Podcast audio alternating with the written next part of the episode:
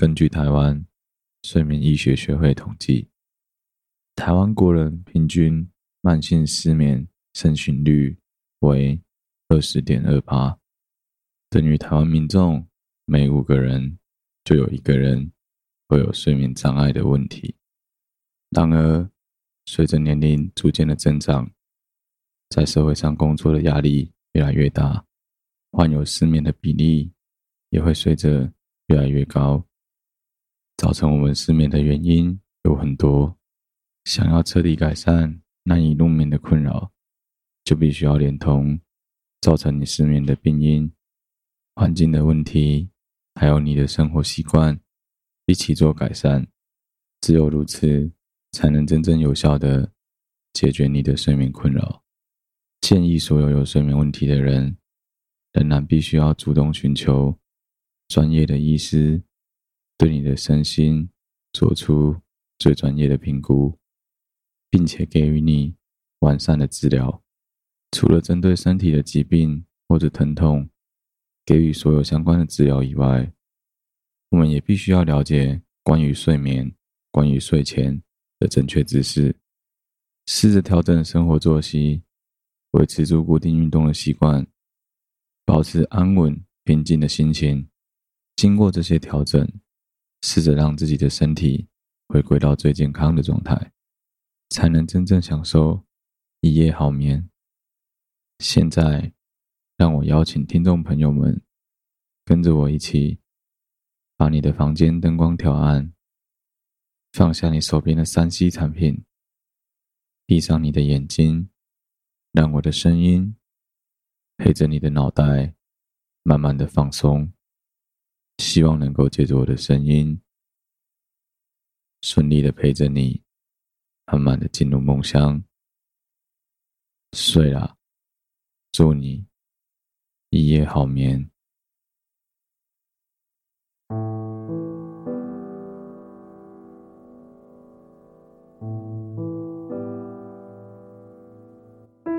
各位听众朋友，晚安，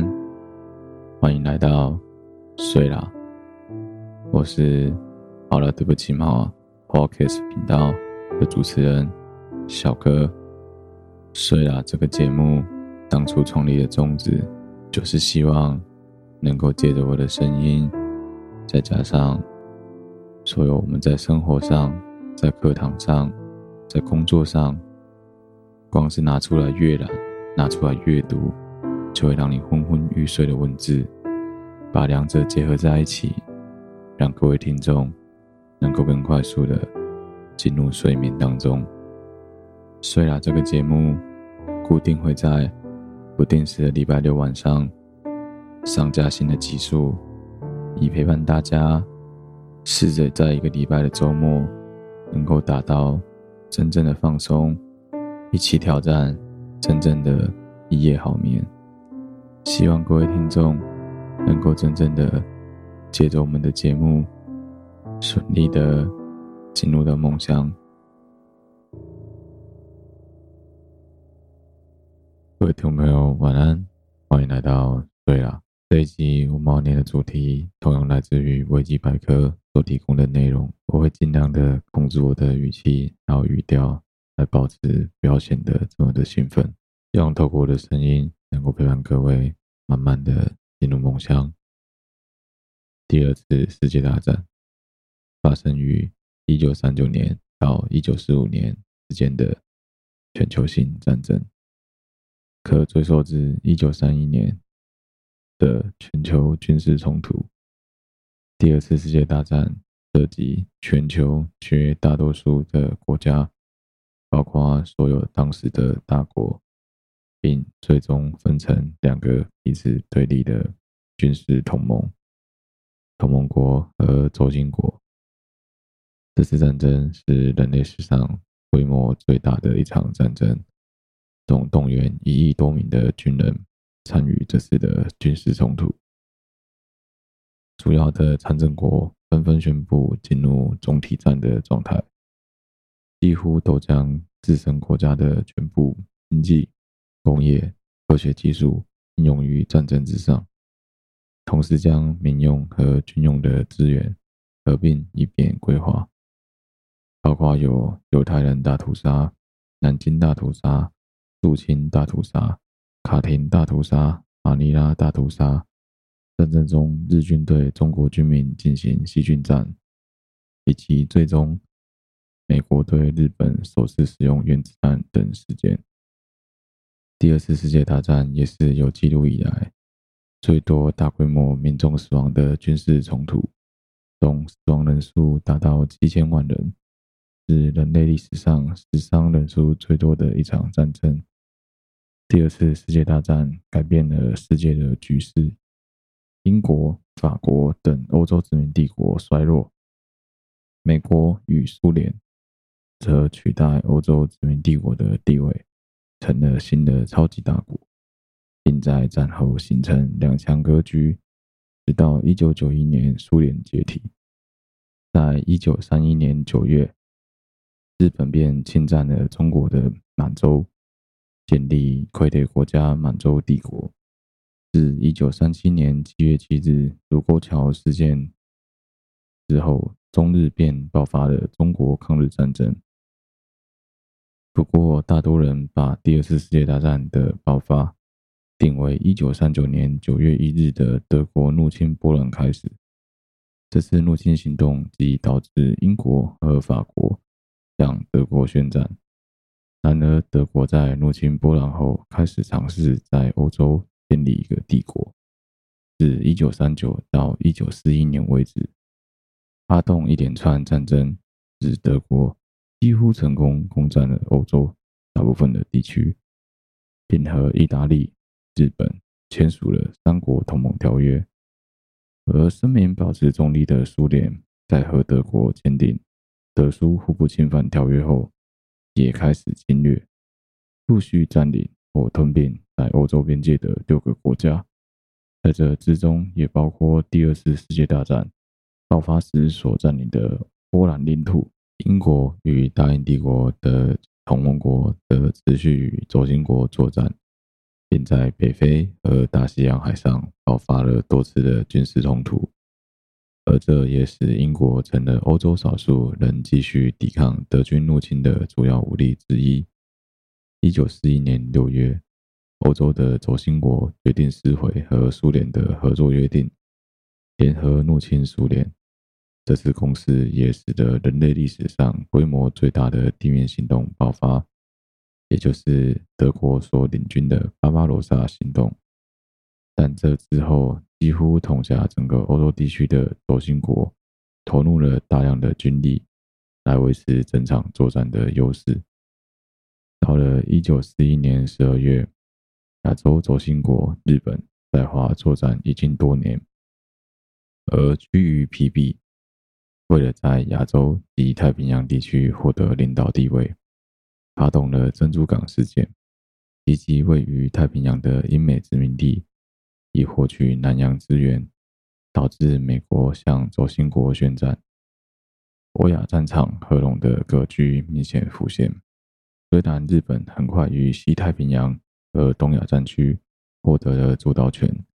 但到了一九四二年时，日本开始在一系列的海战中落败，在中途岛海战损失了四艘航空母舰。欧洲的意大利也陆续于北非战役及德国在斯大林格勒战役中败退，这些都使轴心国暂停了进攻的脚步。一九四三年时，意大利在西西里岛战役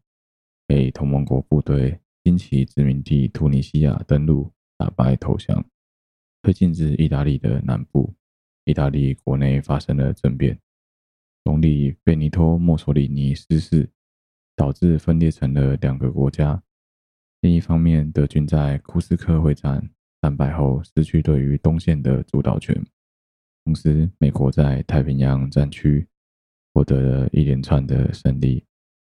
自此轴心国逐渐失去主导权。并开始将部署于各地的前线部队进行撤退。到了一九四四年时，盟军决定登陆法国诺曼底，以开辟第二战场。而苏联除了收复过去被占领的土地之外，也开始转往进攻其他轴心国。在盟军部队成功入侵柏林之后，德国元首希特勒自杀。第二次世界大战欧洲战区最终在一九四五年五月八日，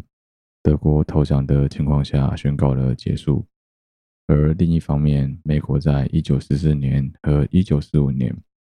成功击败了日本海军部队，并持续占领数个重要的西太平洋岛屿。这使得日本列岛随着面临同盟国部队入侵的危机，最后在美军分别于广岛市和长崎市投下原子弹，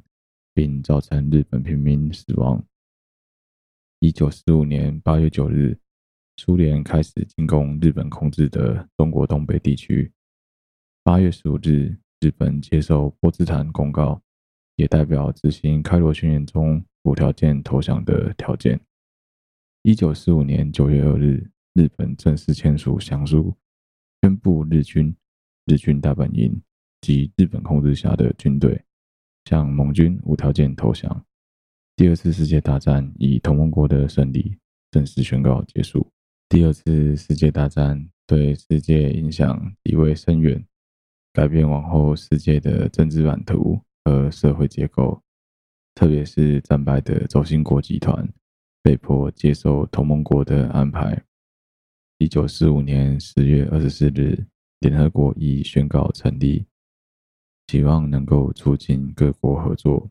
并防止未来可能的军事冲突。同时，战胜的盟军各国也纷纷在联合国各个机构中担任重要的职位，特别是以美国、苏联。中国、英国和法国五个国家为首，成立联合国联合安理会常任理事的常任理事国，主导着世界的主要秩序。然而，第二次世界大战的结束，也促使美国和苏联两者势力的大幅扩张，成为彼此对立的超级大国，并在战争结束后。展开长达四十四年的冷战局势。与此同时，过去各个欧洲大国的影响力则逐渐下降，促使各个亚洲与非洲殖民地出现了非殖民化的运动。陆陆续续有许多地方宣告独立，而为了面对战争所带来的破坏。各个国家也开始为自身的产业推出振兴经济的措施。另外，为了能够稳定各国之间的外交关系，欧洲也开始推动了欧洲一体化的目标。目前，学者一般认为，战争是于一九三九年九月一日所爆发的。当的论点是以德国入侵波兰作为起点。三天之后，英国和法国便先后对德国宣战。不过，对于战争开始的日期，仍然存在着许多不同的意见。其中一些人士便认为，实际上战争早在一九三七年七月七日卢沟桥事变就已发生。中国抗日战争爆发之后，便已开始二次世界大战。英国历史学家安东尼·毕佛。等人则认为，第二次世界大战的起源应该从一九三一年九月十八日日军发动九一八事变开始计算。另外，也有其他历史学家抱持着不同的看法，认为抗日战争和在欧洲以及其殖民地所爆发的战争，刚开始只不过是同时发生的不同军事冲突。两场战争最终于一九四一年合并，而称其为世界大战。其他第二次世界大战起始的说法，还有包括在一九三五年十月三日时，因为意大利入侵伊索比亚的举动而爆发战争。另外，也有人认为一次大战和二次大战同属欧洲内战。或是第二次三十年战争的一部分。英国历史学家安东尼·比沃尔将一九三九年五月九日日本与蒙古和苏联军队之间的门诺门罕战役视为二次世界大战的开始，但也有其他人认为西班牙内战是二次世界大战的开始或前奏。战争结束的确切日期也没有得到普遍的统一。当时人们普遍认为，战争于一九四五年八月十四日结束，而不是一九四五年九月二日日本投降。亚洲战争的结束，一九五一年日本和盟国签署了旧金山合约，一九九零年最终解决德国问题条约，允许东西德统一。并解决了二战后的大多问题。日本和苏联之间从未签署任何正式的和平条约，但两国的战争状态因1956年的日苏共同宣言而终止。该宣言也恢复了两国之间的全面外交关系。第二次世界大战的背景：一次世界大战结束后，包括奥匈帝国、德意志帝国。保加利亚和鄂图曼帝国在内的同盟国战败，导致欧洲版图进行了一次重大的改变。一九一七年，布尔什维克党掌控了当时的俄罗斯，并建立了苏联。一战中，协约国获得了胜利，当中包括比利时、法国、意大利、罗马尼亚和希腊。他们在巴黎和会中获得了部分土地作为战后赔偿。而且，随着奥匈帝国、鄂图曼帝国和俄罗斯帝国的瓦解，导致许多新民主国家的成立。为了阻止战争再次爆发，国际联盟在一九一九年巴黎和会中建立。该组织主要的目标是通过集体安全、军事和海军裁军来预防武装的冲突，并通过和平谈判和仲裁解决国际纠纷。尽管在一战结束后，社会开始出现追求和平主义的声音，许多欧洲国家仍充斥着民族统一主义和复仇主义的民族情结，且越来越深化。特别是德国在签署凡尔赛条约后，丧失了大量的领土、殖民地以及其自身的经济优势，使得德国社会本身对于领土收复以及复仇的思想分区的强化。然而，凡尔赛条约的种种限制，德国仍然失去了包括德国自身的十三趴领土，以及德国所有的海外殖民地。过去德国在战争期间并吞的他国领土，也被迫允许独立，并以战争开销与赔偿为理由征收了巨额的赔款。条约中更进一步限制了德国军事力量的规模以及配备。包括了撤除空军以及撤销参谋总部。与此同时，俄国内战渐趋和缓，并且另外成立了苏联掌管他们的政权。一九一八年到一九一九年间，德国十一月革命爆发，导致德意志帝国瓦解，并且另外建立的民主政府取代。新成立的德国政府后来又被称为威玛共和。然而，在战间期的这段时间，刚刚成立的威玛共和国便面临了国内右派与左派各自支持者的权力争夺冲突。另一方面，在第一次世界大战中期，与英国和法国签署1915年伦敦条约的意大利，以获得领土为条件，决定转而投靠协约国集团。但是，意大利的民族主义者不满在战争结束后，英法两国并没有遵守领土转移的承诺，随后因为这次领土扩展事件，反而让意大利社会爆发了冲突。而从1922到1925年开始，以墨索里尼为首的法西斯党成功于意大利获得执政的权利，并以民族主义与极权主义废除了原本的代议制民主结构，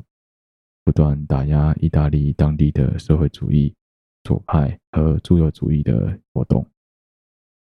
同时，意大利政府也积极展开许多外交策略，期望能够将意大利发展为世界大国之一，而成为新的罗马帝国。另一方面，在德国，以阿道夫·希特勒为首的纳粹党则开始尝试在德国建立一个法西斯政府。伴随着经济大恐慌的爆发之后，德国社会开始转而支持纳粹党执政。到了一九三三年，希特勒出任德国总理。在德国会的纵火案后，希特勒开始大力提拔纳粹党成员担任政府的重要官员，并开始将德国塑造成法西斯集权的一党制国家。尽管阿道夫·希特勒曾在一九二三年时发起一场以失败告捷的政变，尝试推翻德国政府，出狱后竞选总统还输给了冯·辛登堡，但在一九三二年，保守右派前总理帕蓬向政敌报仇的策划下，透过右翼国家人民党及德国企业家们政商合作，身为国会第一大党的纳粹不止获得资助，解除了濒临破产的危机，更因此得到了政商名流的游说，最终说服新登堡任命希特勒。于一九三三年，合法的成为了德国总理。上任的希特勒立即宣布废除民主制度，同时借由民族主义的风潮，提出了要重新修正世界秩序，并很快的大规模开始重整军备。与此同时，法国为了确保意大利仍然与其合作，维持统一阵线之协议，允许意大利将伊索比亚列为自己的殖民地。然而，在希特勒的主导之下，德国于一九三五年再度合并了作为德国领土的大盆盆地地区。而在获得民意支持的情况下，德国随后推翻了凡尔赛条约，且加速重整军备的计划，甚至以大规模征兵的方式扩充部队兵力。而德国这些强调国家主权的主动，也更加加深了德国社会对于希特勒的声望。为了能够抗衡纳粹德国的不断发展，英国、法国和意大利决定成立斯特雷萨阵线。另外，与此同时，苏联也怀疑德国的目标也包含占领东欧的广大领土。苏联为此也与法国签署了苏法互助条约。然而，尽管条约已经签署，该协议仍然坚持必须要经过国际联盟的讨论，才能针对入侵行为有所因应。这使得这一条约基本上并无任何的维和力。而在一九三五年六月，英国甚至与德国签订了英德海军协定，更加缓和了先前凡尔赛条约的部分限制。而美国于同年八月通过了中立法案。表示不会干涉美洲国家以外的国际事务，这也促使意大利于同年十月入侵伊索比亚。德国是少数愿意表态支持意大利入侵举动的欧洲国家，这也使得意大利在稍后德国吞并奥地利时，并未跳出来反对。尽管一九三六年三月，希特勒不顾凡尔赛条约与罗加诺公约而进驻。莱茵兰，但是其他欧洲列强对于此事并未多加干涉。同时，七月时，西班牙内战爆发，希特勒和墨索里尼公开支持主张法西斯独裁的弗朗哥部队和苏联支持的西班牙第二共和国军队交战。这次双方冲突也成了德国和意大利测试新型武器与作战方式的地方。最终，法西斯的弗朗哥部队于一九三九年初成功赢得内战。一九三六年十月，德国和意大利组成的柏林罗马轴心。一个月后，德国和日本签署了反共产国际协定，意大利则在隔年也加入其中。与此同时，中国发生了西安事变，国民党和共产党军队同意停火，并组织统一战线。来抵抗日本的入侵。中国的国民党则为了能够清除军阀的势力，在一九二零年代中期，由蒋中正领导国民革命军开始自南向北展开北伐。在奉系领袖张学良宣布归顺后，名义上成功的统一了中国。而在蒋中正的国民党政府北伐成功后，国民党便与原本一同合作的共产党发生了武装冲突，中国很快又陷入了国共内战之中。一九三一年，大日本帝国内的军国主义政趋高涨，日本帝国政府开始策划，如果能够有效地掌控中国领土，并且获取自然资源，进而借此发展出足够的实力来掌管亚洲地区。此时，蒋中正以先安内后攘外的方针回应日本的入侵行为，继续剿共，以便稳定局势。另一方面，则期望国际联盟协助处理日军占领中国的领土问题。但在日本遭到国际联盟谴责行为后，随即宣布退出该组织。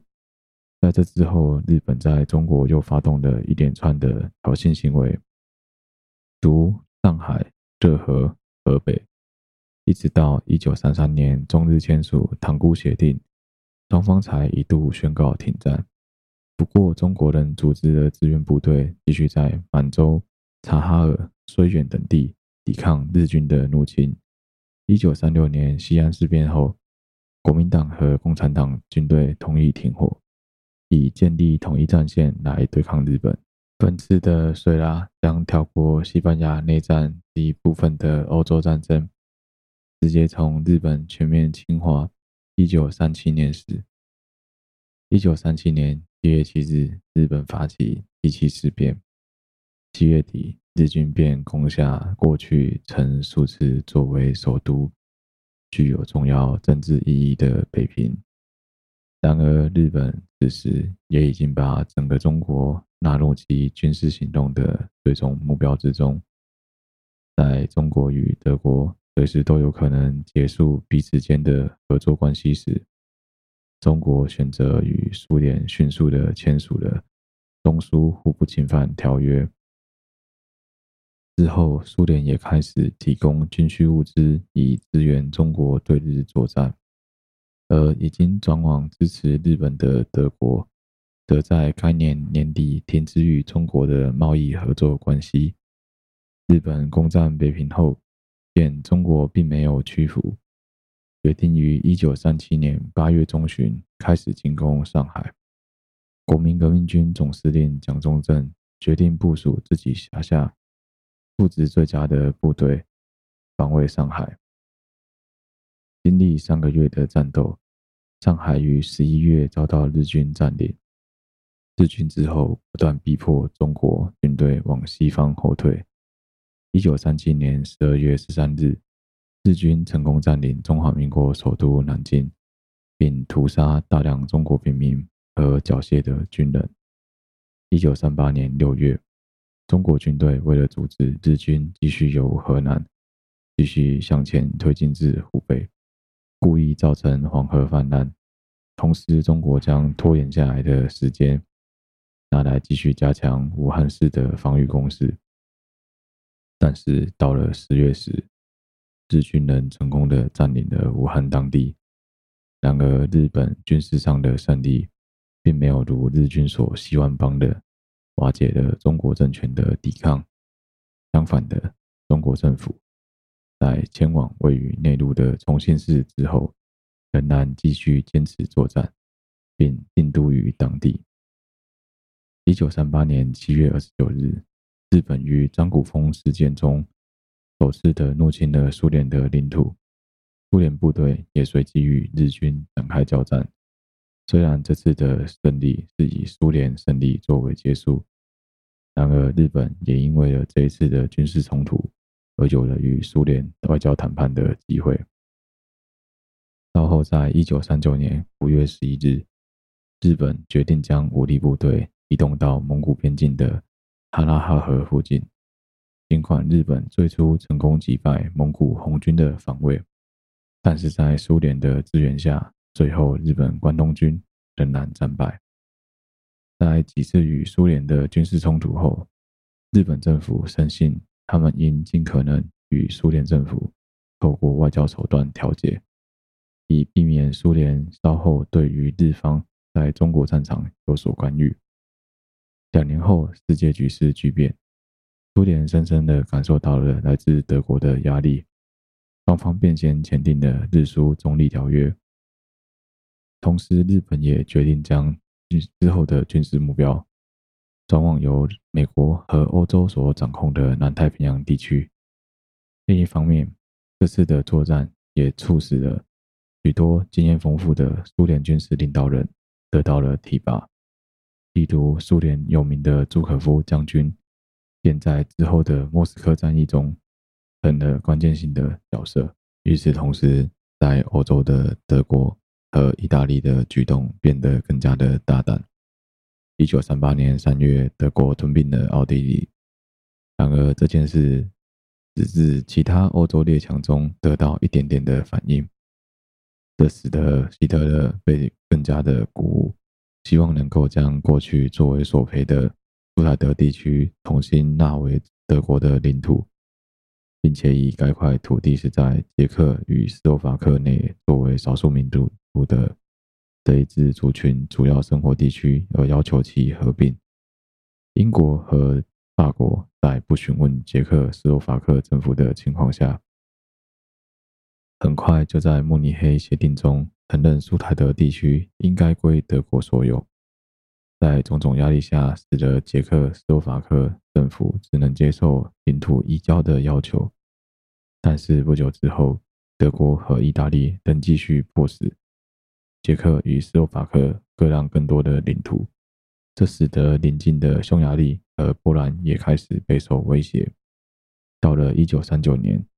三月，德国入侵捷克境内尚未统一的部分，随后在德国安排之下，将捷克与斯洛伐克分成德国管辖的波西米亚和维拉摩拉维亚保护国。和亲近德国的附属国斯洛伐克共和国，英国和法国对于德国的举动感到相当震惊，但是希特勒仍进一步要求但泽自由市与其合并，这促使了英国和法国向波兰保证支持其独立。而当意大利在一九三九年四月攻占阿尔巴尼亚后，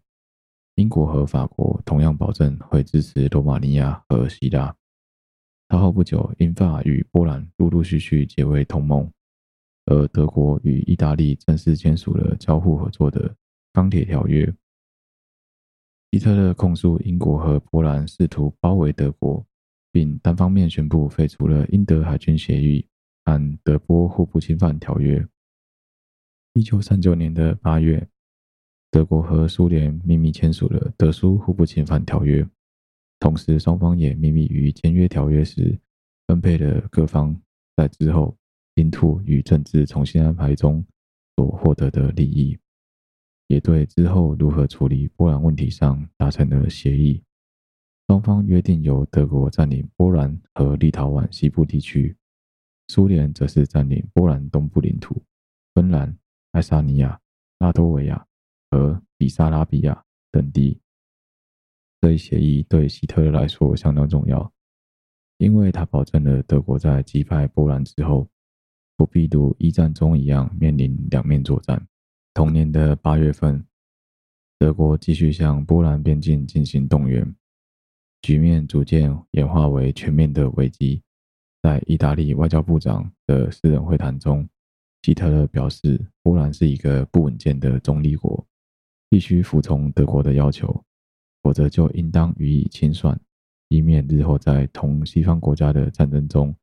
消耗德国的兵员。同时，希特勒不认为英国和法国会介入这一个冲突之中。八月二十三日，希特勒下令于二十六日进攻波兰，但在听说了英国与波兰达成了正式的互助协定后，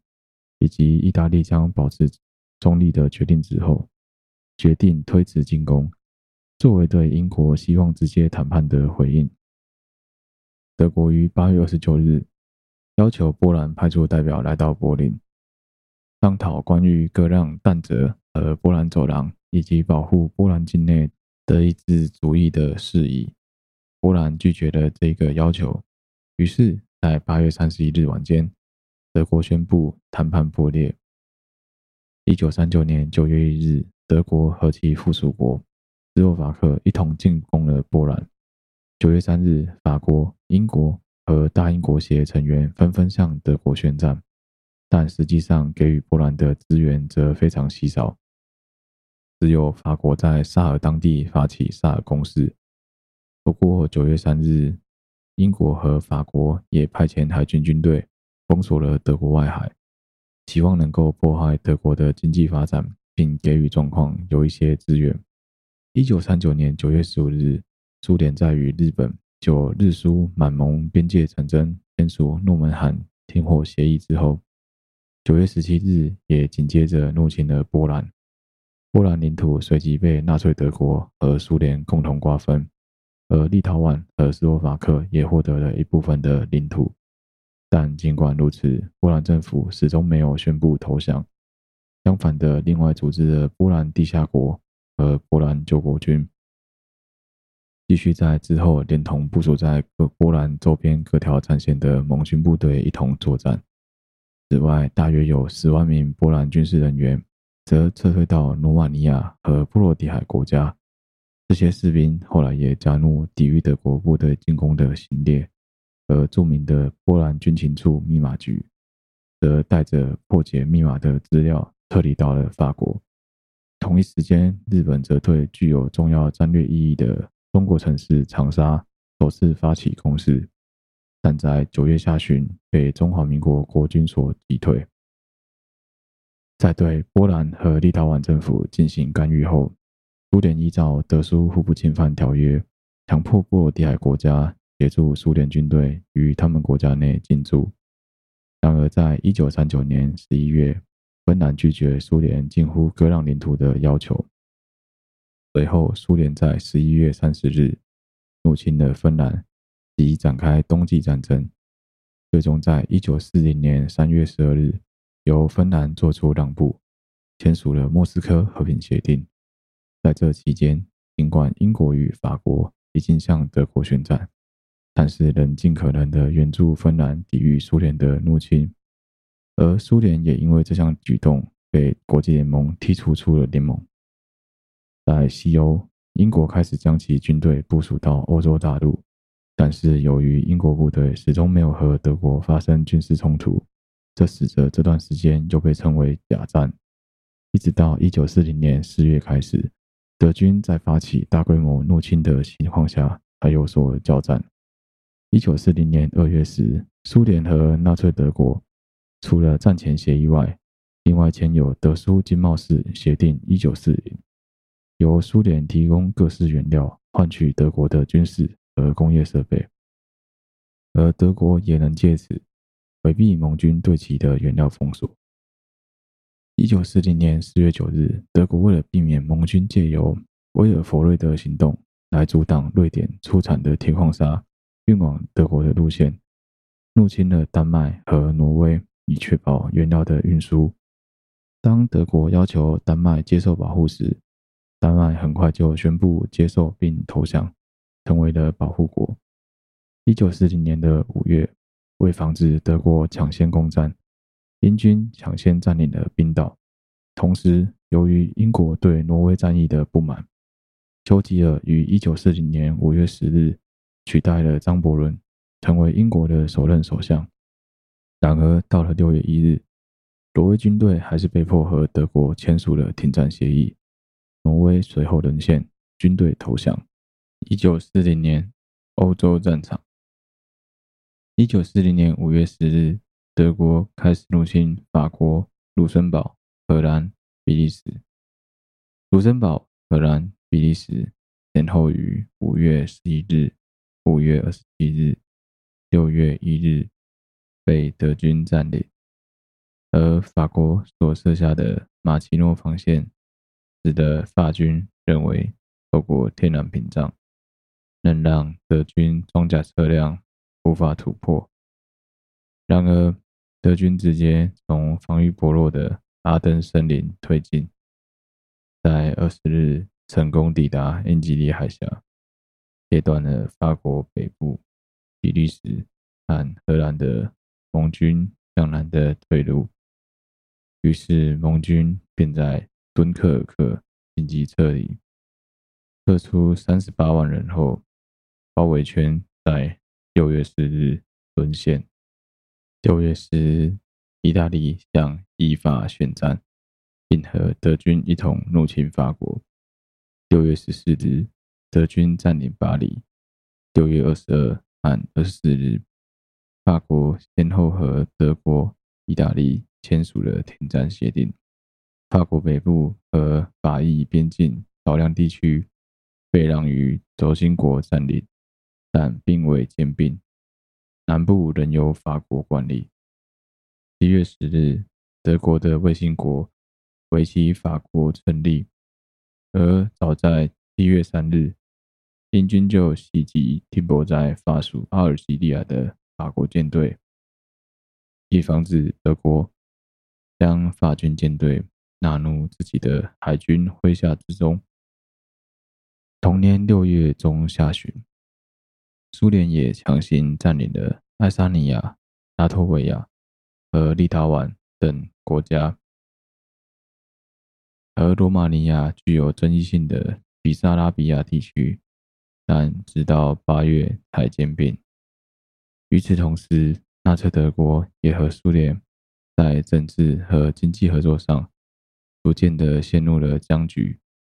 这使得德国和苏联开始为彼此交战进行准备。在成功瓦解法国后，德国开始尝试借由空中优势来发起取得英国上空的制空权，同时也发起海狮计划及一项空降与海上登陆的计划，准备入侵英国。然而，德国空军的作战行动并没有达成目标，损失了不少飞机，且无法夺取制空权。这使得入侵计划在九月时便宣告取消。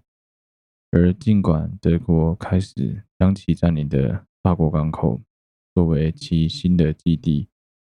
但是德国海军对于仍然保有一定实力的英国皇家海军并没有获得太多的受益。这使得德国决定改以 U 型潜艇在大西洋巡逻。并对英国的航运展开攻势。另一方面，意大利则将重点放在地中海及东非洲周遭地区，于六月时开始围攻马耳他。八月，意大利占领英属索马利兰，并且在一九四零年九月时，意大利入侵了埃及。日本则在九月时开始强化对中国的封锁。派遣部队进驻位在法属印度支那北部的数个基地。在此期间，原本态度保持中立的美国决定采取新的方案，即租借法案，以协助中华民国和西方盟国作战。一九三九年十一月，美国政府就中立法案进行修订，允许盟军以限购自运的方式。来购买军事物资与装备。在一九四零年，德国成功占领巴黎后，美国海军也借由两洋海军法案，开始显著扩大其规模。而在日本入侵了印度支那后，美国则对日本实施有关铁、钢、机械零件的禁运。到了同年九月。美国还同意英国购买原本于美国基地封存的驱逐舰，但尽管如此，一直到一九四一年珍珠港事件以前，大部分的美国公民仍继续反对美国对任何军事冲突直接的干预。而为了对付背后支持同盟国的美国，一九四零年底九月，日本、意大利和德国。签署了三国同盟条约，正式的组成了轴心国集团，并建立口号“欧洲新秩序”。三国同盟条约中规定，除了因应苏联主动进攻而另外处理外，任何国家都必须协助任何虽未参与战争但仍被攻击的轴心国国家。在这段期间，美国则继续通过了租借法案。来支援英国和中国作战。美国也授权美国海军保护英国所购买的物资和装备运往大西洋中间的安全区，之后再由英国舰队接手进行管理。也因此，德国和美国在一九四一年十月陆续在大西洋北部和中部发生了数次的海战。但是，美国在官方立场上仍然继续的选择保持中立。一九四零年十一月时，轴心国开始大规模扩展自身的势力。一九四零年十月时，意大利尝试入侵希腊，但是在几天内便被击退到阿尔巴尼亚地区，而陷入了僵局。至一九四零年十一月，匈牙利王国。罗马尼亚洋王国和斯洛伐克共和国相继加入了轴心国的行列，而大英帝国所组成的部队也开始对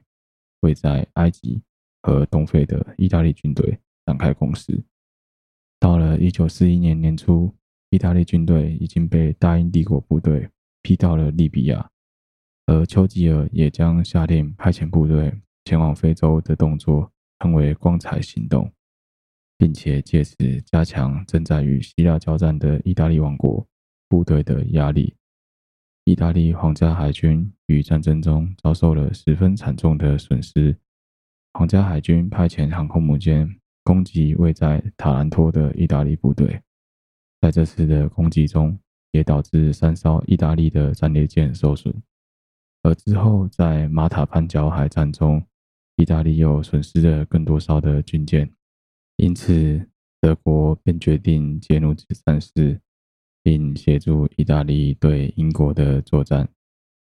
希特勒于二月时将部分的德国军队派遣前往利比亚当地，并且在三月底时已经对德国部队便发起了数次小规模的进攻，而到了四月时，以德军部队为首组成的联军，成功的推进到了埃及的周边，甚至对盟军发起了托布鲁克围城战。之后，大英帝国部队于五月时发起简洁行动，六月时再度发起了战俘行动，但这两次针对轴心国部队的攻势，随后都面临了失败。而三月初，保加利亚王国签署加入轴心国集团，以及南斯拉夫王国发生退出轴心国的政变，这促使纳粹德国决定要对巴尔干地区进行干预。德国随即入侵希腊和南斯拉夫，并另外组织政府。轴心国部队在巴尔干地区很快获得进展，在五月底。德军部队攻占希腊克里特岛后，成功迫使同盟国军队于此处撤退。六月中旬，由德国及意大利扶植的傀儡政权克罗埃西亚独立国加入轴心国。不过，在此同时，处于劣势的盟军也有获得少数的胜利。德国占领法国及扶植维希政府后。本来希望法属叙利亚托管地能够在中东参与对英国的作战，然而同盟国部队成功破坏在维奇法国空军基地内的德军，进而阻止叙利亚与伊拉克后方发生动乱。稍后在自由法国部队的协助下，同盟国部队也接管法国在中东的托管地叙利亚和黎巴嫩。以防止这类的事情再度的发生。同时，英军在一九四一年向意属东非反攻，成功夺回索马利亚及伊索比亚等东非的控制权。而在大西洋，英国成功击沉了德国旗舰俾斯麦号，这使得利益低迷的英国民众士气再次受到鼓舞。同时，英国皇家空军也在不列颠空战中。成功抵御了德国空军的轰炸，最终德国于英国上空的主要空袭行动，在一九四一年五月宣告结束。同时间，在亚洲地区，尽管双方都互有发起攻势，但是在一九四零年时，中国和日本之间的战争陷入了僵局。日本为了增加对中国所施加的压力，决定开始优先攻占重要的位置，以阻止中国的空运路线。同时，与准备与西方列强展开战争。这一时期，日军也继续占领了印度支那地区南部，并给予军事管制。同时，八月，中国共产党在华北发起百团大战，打击日军部队。作为报复，日本则决定在占领区内对共产党党员和一般民众实施严厉的“三光”政策，希望能够借此方式有效减少。中共游击队的人数的人力补充和物资供给。另外，中国共产党和中国国民党彼此之间仍存在着互相牵制的气氛。到了一九四一年一月，双方爆发武装 冲突后，便宣布结束彼此的合作关系。为了能够成为之后欧洲和亚洲稳定的霸主，德国、日本。和苏联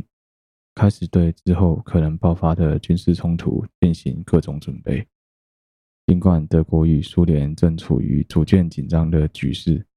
日本考虑到一方面德军在欧洲战场上仍占有优势的条件，另一方面自身的目标则是夺取欧洲国家殖民下的东南亚地区以及其丰富的资源。为此，日本与苏联两个国家在一九四一年的四月签署了苏日中立条约，但是在另一方面，德国则逐步在苏联边境部署军事武力，准备在之后直接攻击苏联。一九四一年六月二十二日，德国发起巴巴罗萨行动，联合其他欧洲轴心国集团的成员以及芬兰，共同的准备入侵苏联。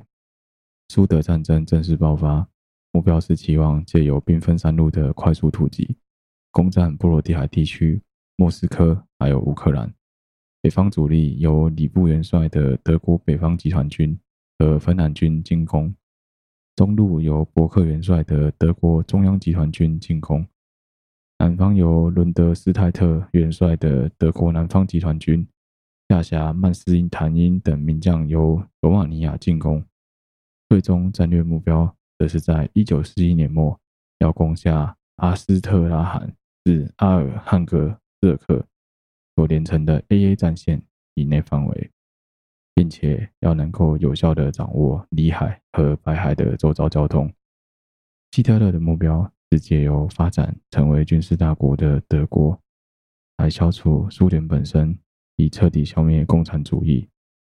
并且借由驱赶当地居民的方式。来获得所谓的生存空间，同时德国也希望能够攻占苏联的重要地区，并且借由当地的战略资源，进而能够击败德国的其他对手。虽然苏联红军在战争之前已有准备战略反攻计划，但是轴心国部队发起的巴巴罗萨行动，仍迫使苏联最高统帅部。只能够采取战略防卫作战。到了夏日期间，轴心国成功进占大量的苏联领土，并且也造成了苏联军方巨大的人员和物资损失，交通几乎瘫痪。然而，到了八月中旬，德国国防军陆军总司令部决定让渐趋劳累的德国中央集团军。暂停发起对于苏联的包围作战，并且连同第二装甲军一同向乌克兰以及列宁格勒推进。德军在对基辅的攻势中获得了压倒性的成功，导致一共有四个苏联集团军遭到围剿和歼灭。这也使得德军。更早占领了克里米亚到乌克兰东部的工业发达地区，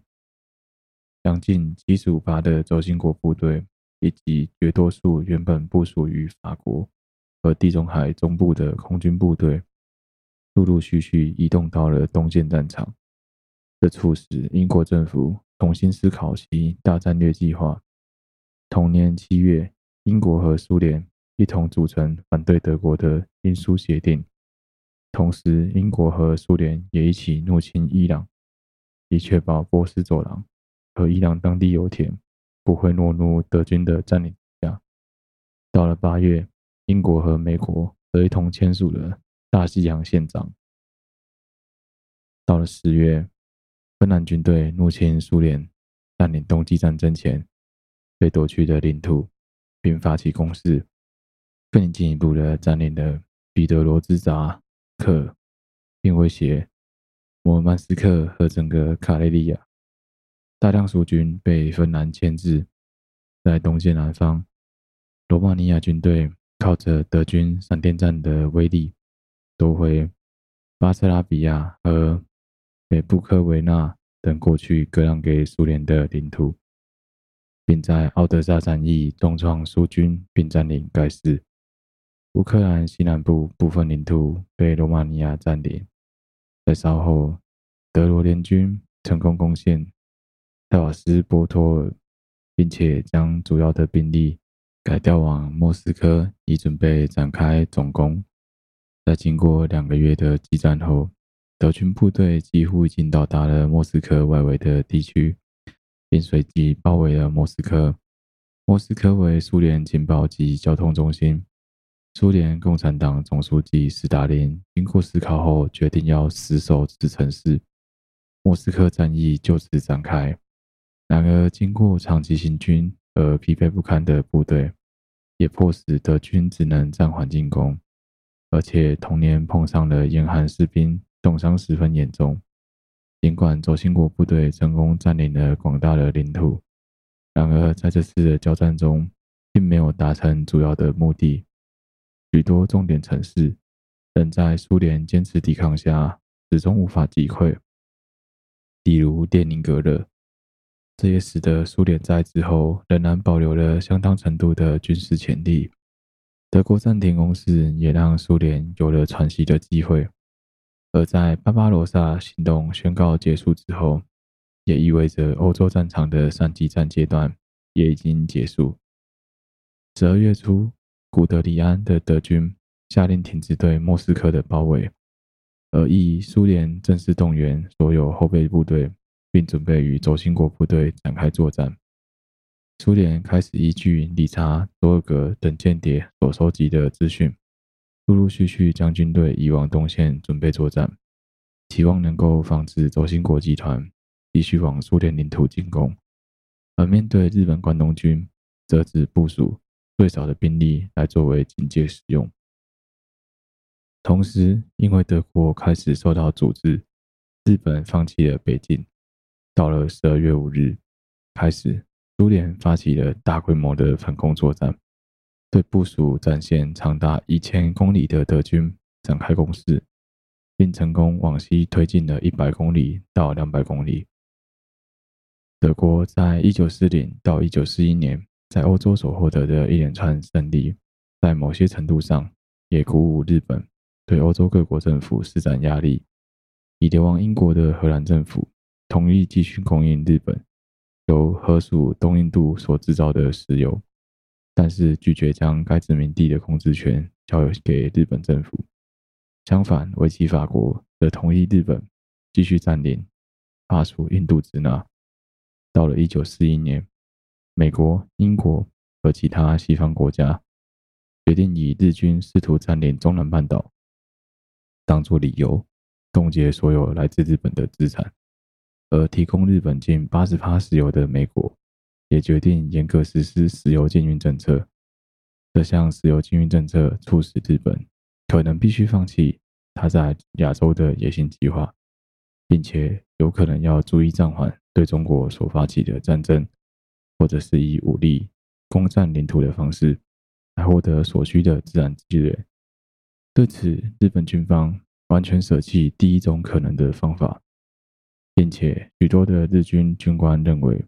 石油禁运实际上就是美国对日本所展开的潜在宣战。对于这种情势，日本计划迅速以武力的方式攻占欧洲位于亚洲的殖民地地区，并随即建立一个延伸至太平洋中线的大型防卫圈。随后，日本便会尽可能使用在东南亚所获得的资源，来对遭受第一波攻击的同盟国军队展开防御作战。为了防止之后美国对于日本的做法展开干预，日军从一开始便策划对于防卫圈外围的美国太平洋舰队展开歼灭性的攻势。于是，计划突袭美军夏威夷的海军基地。珍珠港，太平洋时间一九四一年十二月八日，美国时间十二月七日，日本同时由英国与美国所掌握的东南亚周遭地区和太平洋岛屿发动了攻势，在这其中也包含有偷袭位于珍珠港的美国舰队、攻占泰国和马来西亚地区，以及占领香港等作为。这一系列的袭击促使美国。英国、澳洲、中华民国等其他同盟国国家正式的同时对日本宣战。纳粹德国、意大利王国和其他签署三国同盟条约的成员国也做出回应，并向美国宣战。一九四二年一月，美、英、苏、中和另外二十二个小国或者流亡政府一同签署了联合国宣言，在内容中再度鲜明《大西洋宪章》的观点。然而，苏联本身出自利益考量，并没有完全遵守联合国宣言的内容。除了继续依照过去与日本签署的协议，而对于日军保持中立的态度，同时本身对于自决原则也并没有表达正面的支持。而从一九四一年，史达林陆续要求丘吉尔及罗斯福在法国展开第二战线，其中东部战线当时已经成为。欧洲战区最主要的战场，苏联在这次的军事冲突中有将近数百万的伤亡者。相反的，作为同盟国的成员，其他西方国家则大约损失数十万人。不过，丘吉尔和罗斯福则表示，他们需要更多的准备时间，在其他同盟国始终无法确保优势的情况下，苏联只能继续单独的抵抗德军的攻势。这也使得苏联在战后不断以此来向苏方国家要求赔偿。一九四二年四月，日本与其合作国泰国已经几乎完全占领了缅甸、马来亚、印尼、新加坡和拉包尔等地。盟军部队在日军攻势下，普遍造成非常严重的损失，同时日军也俘虏了大量的囚犯。尽管日军在科雷吉多岛等地遭遇强硬的抵抗，一九四二年五月，菲律宾最终仍遭到日军占领，并且使得菲律宾自治领政府被迫流亡，